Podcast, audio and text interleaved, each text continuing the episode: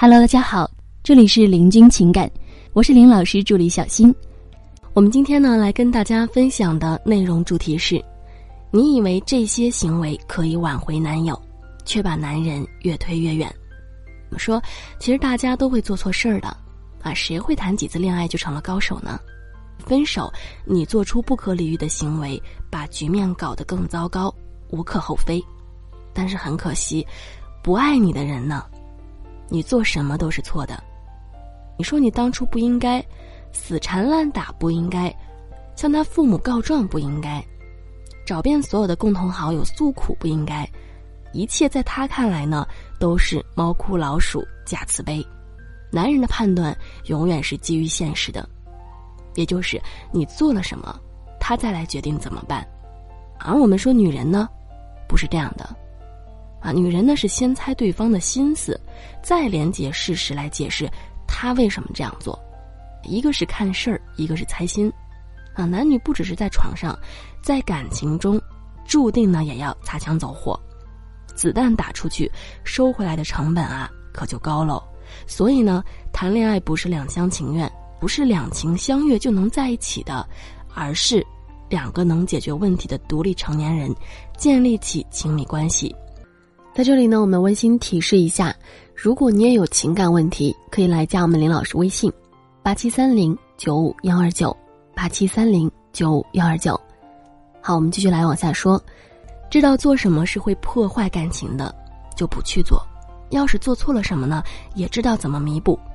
啊，我可以说点进来听这篇文章的，说明啊，你已经意识到自己错了；否则呢，百分百确认自己挽回行动做对的。根本就不会自寻烦恼，再三证明正确性。所以呢，停留在这一步，我先给出第一个忠告：先去锻炼你的社交能力，情商拔高了，脑子灵活了，行动麻利了，不再待家里日夜自哀苦失恋了，才去想怎么挽回。一辈子那么长，现在他走了，谁告诉你他以后不会回来的？好的，接下来呢，我们进入正题。那些没让男人觉得你在挽回他的行为，反而你这么做了，他还讨厌你。第一个就是死缠烂打。我们说啊，这里指的死缠烂打呢，包括但不局限于你打给他基友，找他父母让帮忙，打电话轰炸他，和每篇几百字的微信给他看，送什么一厢情愿的小礼物，而且还有一切任何形式上进行有关他的行为给他看到。比方说，你发关于他的朋友圈；再譬如说，你监视他的动态留下的访问记录；譬如说，你找个不认识的手机号码打给他，或者是你问他朋友关于他的动态。别说你不知道他朋友会告诉他，要是你不想暴露，明明可以拜托他朋友别跟他说的。那么，一旦被判定为死缠烂打，前男友对你的看法就会一落千丈。本来是洒脱分手，敬你是个敢爱敢恨的女人，现在竟然说后悔，你演的又是哪一出啊？我们说呢，男人是最怕麻烦的。要是分手这种事儿你还情绪反复的话，决定好分手后，他很怕你会成为那个甩不掉的包袱，更别说让他去想念你的好了。第二点，跟新男人暧昧，其实啊，老师最不提倡，也最最最不提倡的就是这种做法。什么激将法呀？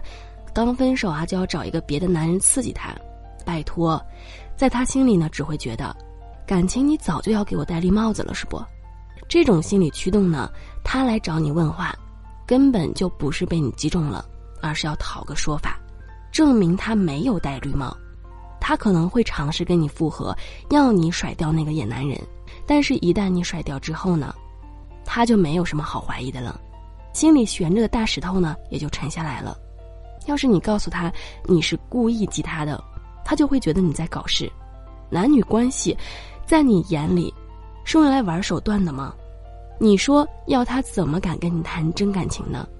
要是以后再蹦出来一个新的野男人，那么他又怎么分辨是真的小三儿，还是假玩意儿呢？第三种行为就是博同情。不知道你是否看到大家有说，女人博同情。男人最吃这一套，话是没错，但是啊，你忽略了大背景，脱离背景的行为主义都是断章取义式的瞎作为。啊，我们说博同情这一招呢，在分手后啊根本不适用。那为什么这么说呢？因为你越需要他，他的心就变得越邪恶了。那你哭啊，带你到床上好好安抚。你不是说需要我吗？那我就陪陪你，关心关心你吧。来，给你个抱抱。我们说挽回的意义是什么呢？重新复合啊，对吧？可是博同情的层面上，你就暴露了你的情感软肋，你离不开他，那他就不离开你啊。但同样可以跟你做情侣之间的事，关心体贴依然，就是不给名分，而且是你先找他的。他不用做你男朋友，你都能这么依赖他，这么需要他，甚至还不用负男友的责任，那你还不会谴责他。鉴于你的身份，你根本就没有资格。清楚这一点，换作是你这么好吃的小白兔，我复合来干嘛？好的，那咱们上面提到的三点呢，是老师从学员的经验总结出来的。他们要不就太强悍，死缠烂打；要么就太心计。乱刷预选玩激将法，要不呢就是太软弱，以为可以感天动地，啊，可以感动他。要是你也做过这样，那么就停手吧。好了，各位宝宝们，本期呢就和大家分享到这里了。如果您有情感问题呢，可以加林老师微信八七三零九五幺二九八七三零九五幺二九。感谢收听。